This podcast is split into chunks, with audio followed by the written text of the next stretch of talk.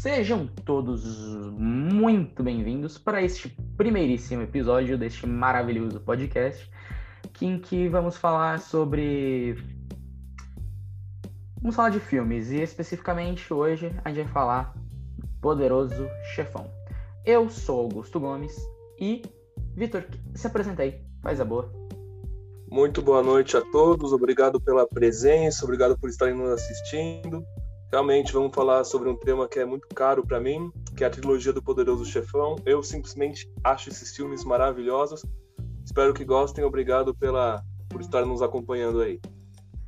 Eu, como sempre, vou ser o do contra, né? Eu Assim, o filme é sensacional, eu acho que isso não tem muito como se discutir. A questão das.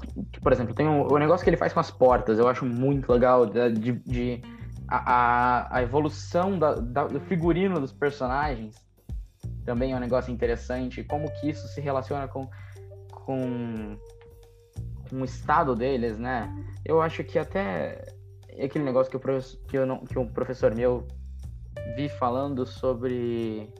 Esqueci o nome do autor que ele cita, mas eu lembro disso que é da. Eu acho que é é, é uma. É uma.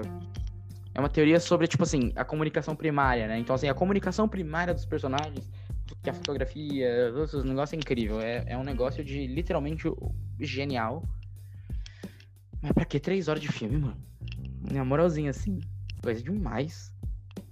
Bom, e... vamos lá. Determina aí suas reclamações sobre o filme. Não, é que eu não gosto de máfia, gente, então. não, mas o filme é bom, assim. Mesmo eu que não gosto de máfia, eu sou obrigado a dizer que o filme é bom. Bom, é, O Poderoso Chefão ele é uma adaptação de um livro do Mário Puzo, um autor. É, o, aí, na época, esse livro saiu em 69 e imediatamente ele já se transformou num best-seller, foi um livro muito cobiçado.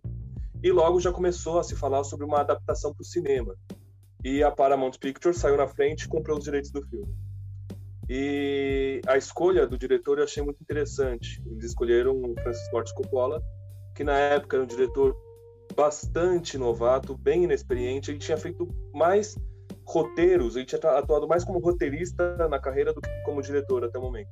E achei legal o motivo pelo qual eles escolheram o Coppola, justamente pelo fato do Coppola ter é, ascendência italiana. E isso eu achei sensacional. Então, o diretor com essa visão para construir uma história de máfia italiana. Então, já começa daí o mérito do Poderoso Chefão, um dos. Outro mérito que eu acho sensacional é a escolha do elenco. No elenco original do primeiro filme tem um ator que eu particularmente considero como o melhor ator que já existiu na história do cinema, que é o Marlon Brando. Naquela altura já era um veterano. E uma série de atores novatos que, que em breve iriam brilhar muito. Então, o Poderoso Chefão ele serviu como uma janela para esses atores: Al Pacino, Robert Duval, James Caan, Talia Shire, Diane Keaton é, John Cazale, que infelizmente teve uma carreira muito curta, ele veio a falecer muito cedo. Mas esse, para mim, esses são os grandes méritos do Poderoso Chefão. Por, por isso que eu acho que, que, é um, que é um filme tão incrível, assim. E é. Robert De Niro no segundo filme, não vamos esquecer. Sim. É, não. O... Como eu disse, é, o, a qualidade do filme é um negócio inegável. É, não conheço o livro, não sei se é bom. Deve ser, né? Porque eu sei que o, o, é, eu esqueci o nome do escritor, é Guzo, né? Mário Puzo. Mário Puzo, Puzo. Eu, eu sei que ele é um escritor de muito renome, né? Ele é, óbvio, além do Poderoso Chefão, ele fez acho que mais coisa. E... Mas eu nunca li, porque eu não me interesso por máfia, isso é um defeito meu, eu sei, desculpa. Mas...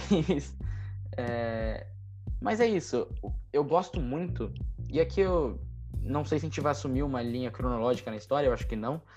Eu prefiro, eu até prefiro que não, porque eu, o negócio que eu gostei muito é a questão das portas. Como ele faz, como ele trabalha com as portas do, durante o filme para mostrar um personagem dividido ou que, por, por, exemplo, o, o, casal, eu esqueci o nome dele, é Michael, e qual é o nome da menina? Kay. Kay. É, a, o casal ele, você vê que a cena do, do, do não é orelhão, é o do telefone lá, quando ele entra na. Tipo, ela tá indo falar com ele, ele entra meio. Ah, da cabine. Isso, da cabine, era essa palavra que eu não achava. Mostra já um certo distanciamento. Aí tem uma outra cena que ele tá, tipo, olhando, só com a metade da cara, assim, para fora da porta, assim, mostrando que o personagem tá dividido. Tem muita coisa interessante. A forma como, como o Coppola usa. É, é, é não sei se é o Coppola exatamente, mas a equipe dele, né? A equipe de, de. Eu acho que nesse caso é o diretor de fotografia mas usa isso em favor da narrativa, eu acho muito legal, cara. É, é, essas, essas coisas que geralmente passam despercebido no cinema, né, pra gente que é leigo. E, e, mas quando você começa a estudar um pouquinho, você fica, caraca, mas o cara é muito genial. O cara pensa em tudo, sabe? Tudo mesmo. E é interessantíssimo. Sim, é. O Poderoso Chefão é um filme muito rico em vários sentidos. Eu gosto muito também da, da iluminação, do uso das, lu das luzes e tal. É, principalmente na, nas cenas do Dom Vito Corleone, né? Porque tem o Dom Michael e tem o Dom, Dom Vito Corleone. E eu acho engraçado porque. Engraçado não, acho brilhante porque tem o uso da iluminação daquela sala, daquele gabinete, dá um aspecto tão sombrio pro, pro personagem. Eu acho brilhante também a maneira como Marlon Brando construiu ele. Ele não construiu o Dom Vito como um homem mau, como um homem temível, como um sujeito intimidador. Pelo contrário, o Dom Vito é um, é um senhor, é um idoso, um velhinho ali que tem que ele se pauta por valores tradicionais, valores familiares, e ele usa o mundo do crime organizado como uma base para proteger a sua família, para proteger a sua prole. No fundo, é, ele sente, ele sabe que essa é a missão. E quando chega a hora certa, ele passa o trono pro, pro Michael Corleone. Isso é brilhante. Então, também é uma história que diz muito respeito à hierarquia. É que você não viu o terceiro filme, senão eu ia te é. passar um spoiler. Né? Ah, o terceiro passar, filme, tem problema. o Michael, ele, ele, ele deixa de ser o Dom, ele passa o trono dele, a linha sucessória, para um personagem que eu não vou te contar, porque eu acho que você tem que ver o terceiro filme. Tá bom, tá bom. Você é obrigado a assistir o terceiro inclusive, filme. Então. Inclusive, é, no início de dezembro vai sair uma nova versão do Poderoso Chefão 3, que é a versão do diretor. Chama Caraca, O Poderoso Chefão, A Morte de Michael Corleone. Que é, o, que é uma releitura do terceiro filme feita pelo próprio Coppola. O Coppola ele gosta de fazer isso. Ele fez então, isso mas, Sinal, mas aí como é que vai, vai ser? Ela vai ser... Isso é uma notícia interessante, eu não sabia disso. Ela, ela vai ser te cortei, desculpa, você ia falar alguma coisa? Não, não, vai mesmo, vai, vai. Vai sair. É, não. É interessante, eu não sabia disso. Como é que vai ser? Vai ser os mesmos atores? Vai. Eu não sei se todos, né? Porque eu acho que a maioria não tá vivo, mas. é, tem alguns, né, que não estão vivos. Mas como é que vai ser? Novos, tipo, novos atores interpretando o mesmo personagem? Como é que... Não, não, não. É o mesmo filme da época, só que com uma outra edição. Então ele vai pegar ah, cenas sim que, que ficaram de fora da edição final, vai colocar, vai mudar alguma ordem, vai construir uma nova, uma nova cara, uma nova luz, sabe? É quase do terceiro filme. É Mas é a tá mesma, a mesma feito... coisa. É como tá, assim, não quero comparar o nível de qualidade nem o nível dos diretores, mas é como tá sendo feito com o Liga da Justiça agora. É, acho que sim. Eu, eu, eu não posso Entendi. te afirmar categoricamente que não é a minha especialidade, mas é provável. É, não, é que, é que, é que vocês não estão vendo aqui, gente, mas meu, mas meu, meu quarto é entupido de gibi. Se eu estiver falando de super-herói, tá de boa. Mas. é, mas enfim, esse negócio que você falou dos valores do, do Vitor, eu acho isso interessante, como o filme ele é. Eu acho que na verdade os filmes de máfia eles têm isso, né? Muito. Que ao mesmo tempo em que você. em que os caras são criminosos e são, e são pessoas horríveis e fazem coisas horríveis, você, enquanto indivíduo assistindo o filme, você sabe disso. Só que eles têm um código de honra, uma forma de viver que você fica, caramba, velho, isso é muito sensacional. E, e não sei se chega a ser uma admiração, mas é quase como se. Eu, eu levo esse em paralelo com os filmes de samurai. É aquilo que a gente olha e fica, caramba, mano, olha, esse, olha essa forma de ver o mundo. Olha essa. Olha como esses caras estão é, tão agindo, sabe? Olha como, olha como a gente chegou num nível em em que, tipo assim, eu gosto, e aí para falar disso, não tô falando especificamente da 1, eu tô com medo de me perdido, mas me lembra um pouco a que, não sei se já assistiu o último Samurai com Tom Cruise. Esse ainda não. É um filme interessante. Assim, ele é bobinho. Não vai esperando um baita filme, mas ele é legal. É... Mas o interessante dele é que no começo ele, ele fala o seguinte: esses. Eu conheci um grupo de homens, né? O Tom Cruise narrando, que vivia por uma palavra. que, que media sua vida por uma palavra esquecida. Media sua vida por honra. E eu acho que assim. Por que que, eu, por que, que o arquétipo desse mafioso é tão interessante? Assim como o arquétipo do samurai, o arquétipo de um cavaleiro, né? No caso do Aragorn. Pra gente colocar o Senhor dos Anéis na, na história também, que eu sou apaixonada por Senhor dos Anéis. Eu acho que é o arquétipo da honra. Ainda que o. o, o, o os Corleone tenham uma honra meio distorcida, né? E aí eu acho interessante também o fato do Michael ter sido militar. Isso também fica interessante nessa questão da honra, que ele tá sempre buscando essa honra. Só que no final das contas, ele sempre acaba voltando para aquele ciclo dele. Então ele, tá, ele sai do, do, do ninho em busca de honra, vai pro exército, conhece a menina, e acaba tendo que voltar sempre para esse tom cinza do mundo que é a, a, a família a família mesmo né essa, essa, esse esse núcleo de poder e ganância e por que não honra né de caminho esse caminho para usar um Mandaloriano aqui para colocar um Mandaloriano na conversa é, é isso cara, é veja o Poderoso Chefão 3 veja o Poderoso Chefão 3 que você vai só acentuar toda essa percepção que você já teve a respeito da trajetória do Michael Corleone. No Poderoso Chefão 3, ele. Isso, isso é importante ressaltar para quem não sabe. Poderoso Chefão, original, ele é um filme de 72. A segunda parte é de 74, ou seja, dois anos separam o primeiro do segundo filme. O terceiro é de 90, ou seja, Caraca. 16 anos separam o segundo filme para o terceiro.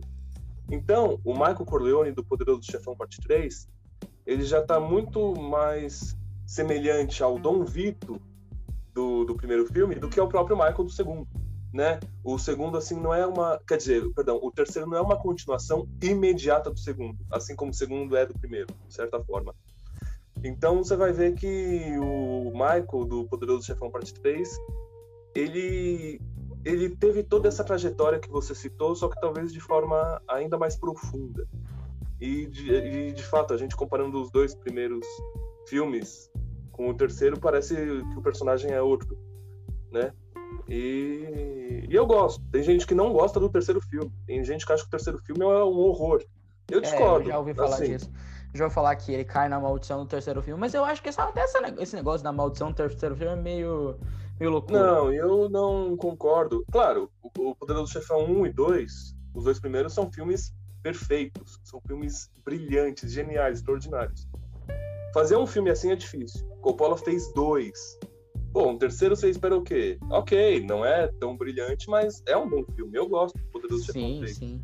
Eu acho eu que... gosto. Eu acho que foi uma boa maneira de, de encerrar a trilogia. Não vejo eu por acho que não. Que, eu acho que é uma coisa que acabou indo no mesmo caminho do Batman, da trilogia do Nolan. Ah, é. Ele faz aquele Batman 2 lá que é sensacional. E aí vem o 3 que é, ele é mais fraco que o 2. É. Não significa que seja ruim, né? Mas para mim ainda é um. Pra mim é melhor que o primeiro, inclusive. Eu acho o 3 sensacional. É que eu sei que o Batman Begins é, um, é amor de muita gente. Inclusive, eu tenho um amigo que, se ele me ouvir falando isso, ele vai me bater. Mas. Mas é, cara, pra mim o. O, o, o Cavaleiro das Trevas 3 também é um filme muito bom. Star Wars, né? O Star Wars 3 se você for olhar aquela trilogia, o 3 é de longe o melhor, mas de longe. Vai ficar. Nossa. Você vai me dizer que Ameaça Fantasma e Ataque dos Clones é melhor do que o episódio 3? Não é, mano. Então. Esse negócio da maldição no terceiro filme é um negócio que precisa ser revisto, né? No caso do. do tanto do Batman quanto do Poderoso Chefão, eu acredito que seja por conta da qualidade, tipo, ele, os, filmes ter, os terceiros filmes ficam pequenos por conta da proximidade, da comparação sim, sim. com os outros, né? Sim, então... exato. O problema é esse. Existe um parâmetro para você julgar. Se você vai ver o Poderoso Chefão 3, e você pode muito bem ver esse filme sem ter visto os dois primeiros. Pode, ué. Você pode gostar do filme. Agora, se você tem os dois primeiros como parâmetro, é natural que você vá assistir o terceiro achando que é um. que é tipo a, a, a mesma qualidade, a mesma genialidade. E não é, é inevitável, né? Não é. Mas ainda assim, não, não deixa de ser um grande filme. Poderoso Chefão 3, inclusive, foi indicado ao Oscar de melhor filme. O primeiro e o segundo venceram o melhor filme. O 3 não venceu, mas foi indicado. Então, é, até a premiação já reflete isso. Os dois primeiros eram dignos de ganhar. O terceiro, não, não era para ganhar, mas é uma indicação que merece. Né? Era basicamente isso. E a gente tem que pensar até que no momento do diretor, né? como Sim. você falou, a distância entre os filmes dos dois primeiros foram muito pequena, né? Então, para ele conseguir fazer um, dois filmes mais ou menos no mesmo nível nessa distância, era muito mais fácil do que manter essa mesma coisa em um espaço de o quê? 74 até 90, 16 anos? É isso? Sim. Sim, e outra, no, no, nos dois primeiros filmes, tanto por parte do diretor quanto por parte de boa parte do elenco, existe ainda um idealismo, um frescor de início de carreira. É quando você chega para mostrar quais são, quais são seus valores, qual é o seu talento e tal. O próprio Coppola falou isso tempo depois. O Al Pacino, por exemplo. O Al Pacino, que é o Michael Corleone. Uhum. Nos dois primeiros filmes, ele era um cara, tipo, tinha. Antes do Poderoso Chefão, ele só tinha feito um filme. Um filme, assim, meio independente e tal, chamado Os Viciados.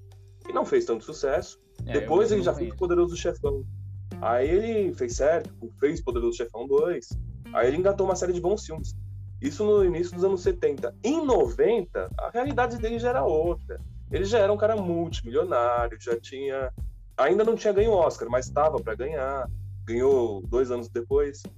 Então, o momento era outro, o contexto era outro, né? Não tinha aquele idealismo. É o que eu falei, o Poderoso Chefão, ele serviu como uma vitrine para grandes atores surgirem, grandes atores mesmo, além do Al Pacino, é, Robert De Niro, que fez o Dom Vito no segundo filme, a versão jovem do Dom Vito, é, James Caan, a Talia Shire, que fez o Adrian Balboa nos filmes do Rock, a Diane Keaton também, que é uma atriz que eu adoro, todos eles estavam começando ali, né? Estavam começando. E no terceiro filme a realidade deles já era outra. Eles já tinham um nome, uma consagração. Né? Talvez até a vontade tenha sido diferente, né? Exato, a motivação era completamente outra. Coppola já tinha ganho o Oscar e tal. É, já tinha feito Coppola... Apocalipse Now, que é outra obra-prima dele.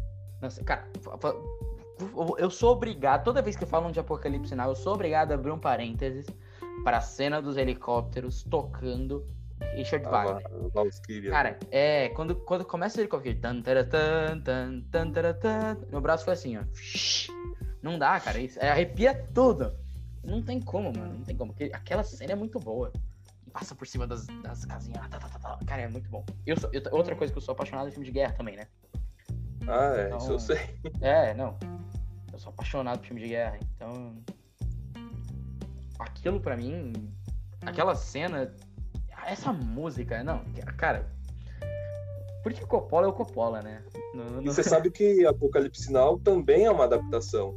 Sabia ah, é? disso? Também é uma adaptação não. de é, é de um livro de um autor chamado Joseph Conrad, um livro chamado Coração das Trevas. E o mais curioso é que o livro, O Coração das Trevas, não tem absolutamente nada a ver com o Vietnã. Nada, zero. Aliás, o livro foi escrito antes da Guerra do Vietnã, muito antes. Pô, louco! e o Coppola, ele teve acesso a esse material e ele teve a ideia de transformar o livro do Joseph Conrad em uma história do Vietnã. E né? pode? Assim, tipo assim, como lembrando que essa época. fazer isso? Tem, ué. É uma liberdade criativa que ele tem. E nessa época, Hollywood estava produzindo muitos filmes sobre Vietnã. Tinha Amargo Regresso, o Franco Atirador, depois o veio Rambo, né? Nascido para Matar. Rambo, de certa forma, o primeiro é um filme sobre o Vietnã. É, sobre, é, sobre um soldado né? que volta do Vietnã. É, o primeiro Rambo é um drama. O resto dos outros, das sequências, é só ação. Só filme de ação. Mas o primeiro é um drama, naquela... um forte, de sim, guerra, assim, de um, de um ex-combatente perturbado que não consegue se encaixar na sociedade. E é bem interessante. E o, o Apocalipse Final tem também o Marlon Brando no final do filme, que é o Dom Corleone, né? o Dom Vito Corleone. Tem? Que é um, o Coronel Curtis. Putz, real. É o Marlon Brando, é o Dom Corleone do primeiro filme. Caraca, é verdade. Aqui, ó, tudo encaixadinho, tudo uma, tudo uma linha de uma grande rede. Sim, e eu acho, eu acho ele, Coppola, ele é, eu acho que ele foi um puta ator. Eu acho que assim, não, não existiu um ator melhor que o Marlon Brando, né? Não existiu. Você ficou surpreso de saber que ele era o mesmo ator que fez dois personagens, ou seja, ele era Pois um é. cara que sabia, e não era um cara que vivia de uma coisa só, faz um personagem, faz sucesso, segue um modelo. Ele era muito bom, esse cara. Não é o Johnny Depp, né? em O Johnny Depp é o- 2004. Assim, eu gosto de Johnny Depp, mas ele é o Jack Sparrow em tudo que ele faz.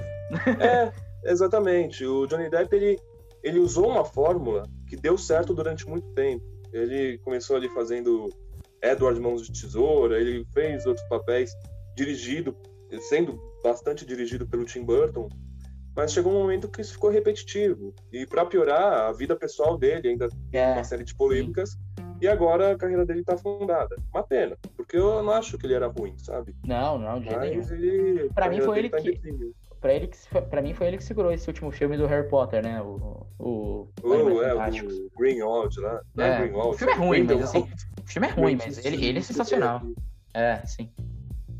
É, Greenwald, Greenwald é outro cara. É, misturei aqui Greenwald com Grindelwald, é, ele é, é É, Grindelwald. Mas é bom que falar sobre cinema é isso, né? Nossa, você sempre ligaram um acaba- aspirador aqui agora. Ah, o bom tá, sobre- de falar sobre cinema é isso, porque a gente emenda um assunto no outro e no fim tudo se encaixa. É. O cinema, o cinema é um negócio interessante. Na verdade, toda arte é um negócio interessante, né? Você começa, principalmente se você for com- começar a puxar da onde as pessoas tiram as referências, você vai sempre cair, tipo. No, no monomito, por exemplo, do, do Campbell, ou no Hamlet, né? Cara, se você. O Hamlet eu acho interessante, né? dessas- que eu falo dessas referências originais. Que se a gente pegar o Rei Leão, é, sei lá, o Rei Arthur, tudo isso é que o Rei Arthur é antes, mas tipo, as versões modernas do Rei Arthur, né? Sei lá. Chuta mais um. Até o próprio. Até o próprio Michael. Né? O Michael Corleone. Tudo isso é Hamlet. É alguém que É. tava desti... é o, que- o cara que tava destinado a assumir alguma coisa, ele, ele fala, não, não quero, tem que fazer outra coisa, não sei o que. Aí, ele, aí acontece alguma coisa que faz ele voltar para aquilo e assumir quando o cara que tava antes dele acaba morrendo, e aí ele tem que, sabe? Tem que manter. Poderoso Chefão, ele nem de longe foi o primeiro filme de gangster da história. Filmes de gangster existem pelo menos desde os anos 30, quando É, quem fazia era o Humphrey Bogart, Edward J. Robinson. Só que naquela época, em Hollywood, existia o Código Reis, que era um código de, de conduta, que determinava o que passava ou não pelo filme, era, era uma censura, basicamente. Então, os filmes de gangster da época, eles perderam espaço e começaram a surgir os filmes no ar, que era um subgênero do policial, enfim. É, E assim, durante coisa do detetive, assim. né? De chapeuzinho, preto e É, branco, então, assim, o detetive, a mulher fatal, sabe? O, o, o cigarrinho com piteira, esse tipo de coisa. Cara, eu sempre achei aquele bagulho muito da hora. Aquele bagulhinho no cigarro. Eu, eu falava, mano, tem que ser. Pra mim isso era tipo. Eu, eu via isso na Cruella, tá ligado? 101 Dálmatas. Eu falava, cara, olha isso, mano. O cara, o cara é tão rico que ele não tem. Ele não pode encostar no cigarro. É, Ele não que- encosta tem que- diretamente. É, ele tem que fumar por um outro bagulho. Eu falei, ah, mano, sério, não. Fechando parênteses aqui, eu só queria dizer que eu acho aquele bagulho muito da hora. É isso. Sabe que O Poderoso Chefão foi o filme que marcou o renascimento do gênero de gangster no cinema. Depois de um hiato assim de, sei lá, 30, 40 anos, né? Mais ou menos, O Poderoso Chefão resgata o gênero de gangster. E o que acontece depois do Poderoso Chefão? Tem Scorsese fazendo Os Bons Companheiros, Cassino, o Irlandês, que é O muito irlandês agora, eu recente. ia falar desse, é. Tem o Brian de Palma fazendo Scarface, que é, que é uma, inclusive uma- um remake do Scarface de 32. Tem o próprio é, Brian de Palma fazendo Os Intocáveis. Então, Que esse, esse é o filme de máfia que eu gosto. Esse é o filme de máfia que eu gosto. é, Intocáveis o eu acho Chefão, meu, ele traz de volta os filmes de máfia. Ele faz ressurgir os filmes de máfia, que estavam parados desde os anos 30, né? Que saíram de circulação por uma, uma realidade da época.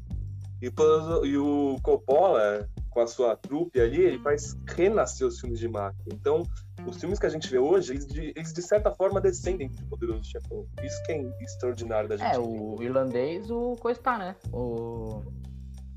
O, O Patino, né? Robert o Patino, De Niro. É, O Patino ó, também? tá. Ah, tá, é, ele tá também. O, todos eles, o, é, é- é que, inclusive, antes eu cheguei a achar que o, o irlandês fosse da, da. Antes de ver o filme, eu cheguei a achar que fosse da. Tipo, continuação, porque, pô, tem os, Ah. dois, os dois caras mais importantes. É, não, mas você sabe que no, no Poderoso Chefão Parte 2 tinha também o Al Pacino e o De Niro, só que eles não contracenaram, você viu o filme? É, porque eles viviam em épocas diferentes e a história do Vitor Corleone do Poderoso Chefão sim. 2 é contada em flashbacks. Então eles não dividiam a cena no filme. Já no irlandês, eles passam boa parte do filme juntos. Eles são muito próximos, né, os dois personagens, que é o, o Frank Sheeran, do De Niro, e o Jimmy Hoffa, do Al Pacino.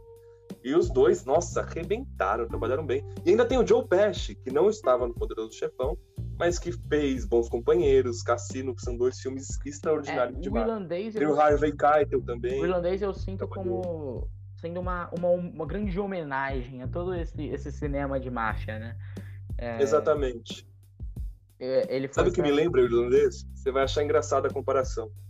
Me lembra Os Mercenários, aquele filme do Stallone. Que é um crossover dos, dos Brucutu dos anos 80. Exato. O que, que o Stallone fez? Eu Ele quis homenagear os heróis de ação. Então ele fez um filme de ação com ele, Stallone, chamou Schwarzenegger, Bruce Willis, Van Damme, Mel Gibson, eh, Terry Crews, Chuck Norris, Dolph Lundgren. Tipo, ele chamou todo mundo de ação e botou num filme de ação. Ele chamou pra homenagear. O que, que o Scorsese fez com o irlandês? É, pegou, exato. pegou De Niro, Al Pacino, Joe Pesci, Harvey Keitel, botaram num filme de ação. De, perdão, de máfia. Tipo, um quase tão bom quanto os Mercenários. Ah, ali. Mesmo... Não, quase tão bom, né? Porque não chega no nível do Mercenário. Ah, não é chega, outra não coisa. chega. Mano, Cara, crossover é de que eu sou, eu Brucutu, sou, cara. Como é que você não, pior que eu é sou fãzérrimo do Stallone. Não, eu Pode também. dar risada. Eu, eu também. adoro Fãzaço, Stallone. fãzaço. Eu nem Cara. sou tão fã assim dos outros, ah, dos outros artistas de filme de ação, mas eu acho o Stallone muito foda. Desculpa É. o palavreado, eu pago um pau pro Stallone. Não, o Stallone. O Terry Crews eu também acho. um- Nossa, Ah, Terry Crews é legal por causa do Todo Mundo Odeia o Chris, né? Todo mundo deu Cris, a série dele de policial lá. Assim, eu nem gosto, muito eu não bom. gosto de série de comédia. Mas aquela série, eu, eu, eu. Mano, eu perco direto. O O Terry Crews é um cara. Nossa, o cara Terry Crews é muito bom. O Terry Crews. É, o Chuck Norris eu vi pouca coisa. Acho que a única coisa É. dele que eu vi foi a briga dele com o. filme que ele luta com o Bruce, Bruce Lee. É. É, o Chuck Norris é mais uma, é mais uma lenda, né? Tipo, Ah, ele é um meme, né? É um grande meme. contam as piadas dele. Que a cobra picou ele e depois de três dias agonizando, a cobra O cara morreu. morreu, é. Tipo, Quando, quando ele não abre o chuveiro, né? Ele encara até o chuveiro chorar e aí ele toma banho. Deus pediu pra ele criar a luz e ele falou, pede por favor. Aí Deus É, exato. Tem também a Dizem história de que ele perdeu a virgindade antes do pai. Sim, sim. Dizem que a, dizem que a Bíblia originalmente chamava Chuck Norris and the Guy. É, então, ele é mais essa, essa lenda, né? Essa, essa É, não, é história engraçado. toda que criaram em torno dele. Chuck Norris é. O Mercenários é um, é um filme interessante, né? E, eu- e, e eu achei engraçado a coisa do paralelo do. do. irlandês com o Mercenários. Eu achei interessante. Acho uma coisa válida. Que nem, por exemplo, você, você fala, vou fazer uma comédia. Você vai dirigir uma comédia. Você chama pro elenco Steve Martin, Adam Sandler, Ben Stiller, Will Smith. Quem mais? Ah, O, o cara do Máscara, como é que ele chama? Jim Carrey. Jim Carrey, que é. Então, nossa, é como se você fosse fazer um filme e botasse todo esse, essa gente no elenco. Faz um filme de comédia. Pra... sim. É a mesma coisa que o irlandês com máfia e os mercenários com, com ação. É Quem, uma forma dirigiu, de. quem que dirigiu o irlandês? Sabe? Scorsese. Scorsese? É, tá aí, ó. Scorsese. O, o- É, é literalmente a mesma coisa que o Mercenários, cara. É, tá ligado? Tem até o diretor. É a aí. mesma coisa. É. E o Scorsese é sensacional. Muita gente, já, isso me dá uma raiva. Muita gente fala: ah, mas o Scorsese ele só faz filme de máfia, é tudo igual. Tenho vontade de dar uma tijolada na cabeça do cara que fala isso. Scorsese ele tem uma obra magnífica e não é só filme de máfia. Ele tem muitos filmes bons, mas os que ficaram mais famosos foram os de máfia. Vai fazer o quê? Mas ele tem filmes sensacionais que não são de máfia. Ah, o Aviador, é, que mais? Tem um filme do Scorsese sensacional, pouco conhecido, que eu adoro. Chama Depois de Horas. É um filme mais antigo. Pô, brilhante. uma- é uma comédia. Não tem nada a ver com máfia. Mas a, a invenção de Hugo Cabret é um filme É infantil. dele? É, Eu não sabia que era dele. é um filme infantil, cara. Invenção de Hugo Cabret é do Scorsese. Inclusive, eu gosto tanto desse filme que eu escolhi como tema do meu TCC fazer um, um livro sobre a vida e obra de Georges Méliès, que é o personagem homenageado no filme, a invenção Uhum. de um cabreiro. Sim, sim. Então é muito legal, cara. Legal. É, não, o, o filme é bom mesmo. Eu gosto, eu gosto bastante dele. Apesar do, de quando eu era criança, eu não gostei. Comecei a gostar do filme depois de velho. Então. Qual? O Hugo Cabreiro? Hugo Cabret, eu não gostava dele infantil quando eu era criança. Ah, eu sempre Infantil, gostei. é. Fui ver esse filme no cinema, na época que saiu. Não. Eu, eu, eu tive. Eu eu- a sensação que eu tive vendo esse filme era, foi a mesma que vendo Bússola de Ouro. Eu- era tipo um filme que tinha potencial, mas não ia. Aí depois de velho, que eu fui assistir, eu falei, caraca, filme é legal. Filme legal pra caramba, né? Muito bom. É uma puta homenagem ao cinema. O Scorsese, além dele ser um grande cineasta, ele também é um grande cinéfilo. Ele é um cara apaixonado por cinema. Imagina agora o Scorsese aqui, nós três batendo essa conversa com ele participando. Nossa, seria sensacional. A gente precisa. Vamos chamar ele um dia. Ah, Vamos eu- chamar ele para um podcast um dia. Pode ser, eu vou Mandar um mandar um zap pra zap, ele. é. Ele falou, "Ô, vamos fazer um podcast lá? Ah, vamos. É, não, é ele topar. interessante. não, é, pra quando tem um fã assim tão apaixonado que nem você, mano, esse pai ele topa mesmo. Ah, Mas, cara, é- mas é isso, o. O. O filme, voltando aqui de novo, né, que a gente sai, sempre sai. Como eu falei, eu acho, eu acho muito interessante essa. O filme é uma aula de storytelling, né? Eu acho que, eu acho que isso é um outro ponto. E aí eu falo até como escritor, né? Eu sou, sou escritor. Então, eu, eu acho, sabe? a- a- por exemplo, quando eles estão fazendo as- a primeira cena, a cena de abertura, o contraste entre a sala escura em que tá tendo aquele monólogo e a festa toda iluminada e cheia de claridade, ou então a, quando o Michael tá se sentindo estranho naquela farda militar com a namorada dele que tá vestido vermelho, que é uma cor assim extremamente chamativa, uma coisa que eu reparei ao longo do filme, é que conforme o filme vai passando, ela ficando mais próxima dos, da família, a cor versus, a, tipo, a, a oposição, certo e errado, né? É, Sim, a vermelho, cor ela chamativo, muito. A cor ela reflete muito o estado de espírito da personagem. Sim, Então, no começo do primeiro filme, a Kay, que é a namorada do Michael, a Diane Keaton, uma baita atriz maravilhosa, ela, ela tá apaixonada pelo cara, ela tem um desejo de casar, de ter filhos e tal, e ela vai entrando naquele mundo. E, bom, você, viu o segundo filme, você viu que eles brigaram feio, ele inclusive deu um tapão no rosto dela. E a relação, ela diria que ela deu uma volta de 180, né? Estava num momento de um casal jovem apaixonado e, bom, casaram, tiveram filhos, namoraram, blá blá blá blá. Aí brigaram e se separaram. Inclusive, isso fica muito mais evidente. Tem até uma DR, né, entre os dois, digamos assim, no Poderoso Chefão Parte 3. E, e tá lá, bo- boa parte do elenco do Poderoso Chefão 3 foi preservado, né, do, do- dos primeiros filmes. Tem É, o então Al isso é, um negócio, isso é um negócio impressionante também, né? Sim, sei sim. 16, 16 se eu estiver fazendo a conta errada, gente, não se importem, eu sou de humanas. Mas, pô, eu acho que é, acho que é isso, 70, 96, 54, eu acho que é 16. 74 é 16 anos, do segundo pro terceiro. É, 16 anos depois você conseguir reunir essa galera, sabe? E, e como você Sim. falou, é uma galera que não é aquela, aquele bando de perrapado do primeiro, né? Tava começando, eles já eram uns caras de Hollywood. Então você conseguir reunir É. esses caras pra fazer o terceiro é. Tudo Mas bem no que é terceiro chefão, filme- mas. É, no terceiro filme não tem o Tom Hagen, que era o Robert Duval, que era o, o irmão adotivo. Não tem. Uhum. Era pra ter, só que o- a produção e o ator não chegaram a um consenso salarial. Então, eles excluíram o personagem do roteiro e criaram um novo advogado lá pro Michael. Mas ele não tá no terceiro filme. Mas tem o Al Pacino, tem a Talia Shire, que é a Connie. E quem mais? Tem. Ah, a Diane Keaton, que é a Kay. E acho que. Ah, tem o Al Neri, que é o capanga do Michael. E acho que só. Fora isso, tem novos personagens, né? Tem o... novos atores. Tem o Andy Garcia, o Eli Wallach, que já era um veteraníssimo. Ele morreu, morreu há pouco tempo, tinha mais de 100 anos, o cara. Caraca, John É o- Mantegna, como é que é o nome dele? É o o. É.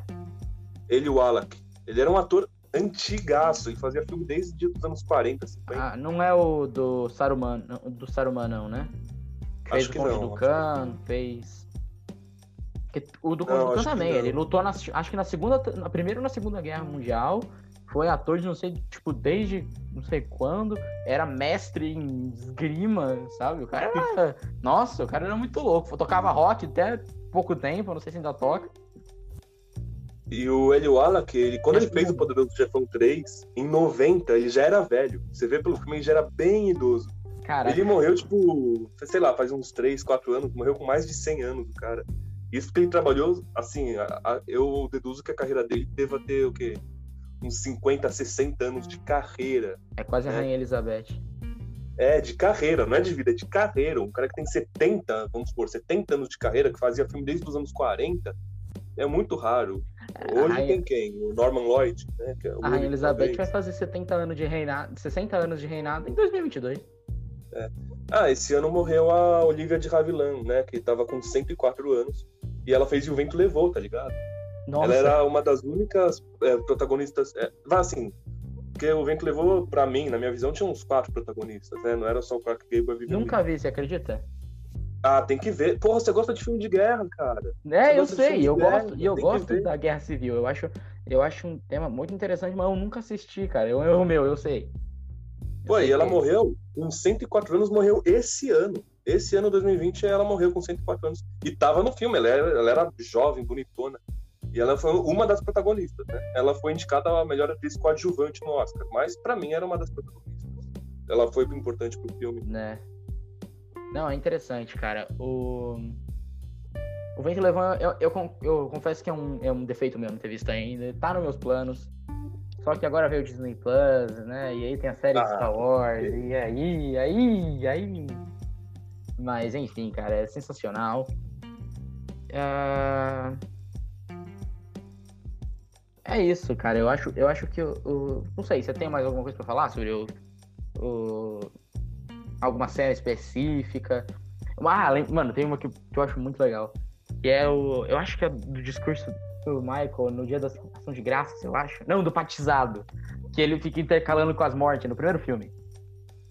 Que ali Ah, fica. Nossa, ali você já vê o cara completamente diferente, né? A- Até a já. postura do, do, do ator é diferente, cara. É O cara tava. Não, igual o Patino também trabalhou bem pra caramba. Ele já tava ali bêbado de poder, ele já tava. Ele É. já era... E o engraçado é que ele não queria se envolver nos negócios da família. É, Mas é então, como é aquilo que eu final falei. deu tudo certo. E, e tem uma cena, você até me perguntou se eu queria falar de alguma cena, tem uma cena que, que é a cena chave do filme, na minha- do primeiro filme, na minha opinião. É a cena divisora de águas. Veja só, o Michael, ele não queria se envolver nos negócios da família. Quem que era o herdeiro natural para ser o próximo Dom? Era o Sony, Santino Corleone. Que ele não tinha jeito para ser Dom, ele era muito nervoso, muito estressado. Então, descarta. Quem que tinha depois? O Fredo. O Fredo era frágil, era tolo, era manipulável, não dava para ser. Quem que tinha? O Tom Hagen. Tom Hagen era bom, só que ele não podia porque ele não era italiano. Quem que tinha? A Connie. A Connie era mulher, não dava pra ser. Sobrou quem? O Michael. E que momento que, o, que ele assume o protagonismo? Na cena do hospital, quando ele vai visitar o pai dele no hospital, que ele segura na mão e fala, pai, tô aqui. O Dom Vitor ele até escorre uma lágrima, porque ele percebeu que o futuro da família estaria salvo. Eu convido todos os ouvintes, né, é, a procurarem o material original, vamos chamar assim, né? Não só o livro que baseou, como o que eu falei, essa estrutura do herdeiro que sai, vive uma aventura, percebe que precisa voltar, seja pra, no caso do, do, do cara porque o pai tá no hospital, no caso do do Simba, porque a Nala chega e fala, olha, olha, olha a relação, né, cara? Rei Leão e Poderoso Chefão. Mas, Ah, mas dá pra fazer, dá pra mas fazer. é, não, é, tudo isso é Shakespeare, tudo isso é Hamlet. E se tem um escritor que eu sou fissurado, é o Shakespeare. Pra mim, esse cara é o maior gênio da história, da cultura, sabe? Tinha que ser inglês, né? Fazer o quê? Os caras são bons. É, Ó, vou te dar, vou te fazer um, vou te lançar um convite aqui no ar. Algum dia vamos bater um papo sobre adaptações de- da obra de Shakespeare no cinema. Nossa, vamos, vamos muito. Fecha? Fecho. Fecha. Vai ser da hora, muito. cara. Vai ser divertido. Eu- ele tem umas muito boas. Cara, eu não sei se você sabe, Shakespeare é o autor mais adaptado para o cinema da história. E, se eu não me engano, existem mais de 420 filmes baseados na obra de Shakespeare. Nossa, É claro, assim, tem, um- tem, tem alguns filmes que são muito mais fiéis, tem uns que são só, tipo, umas adaptações, assim, vagas, né?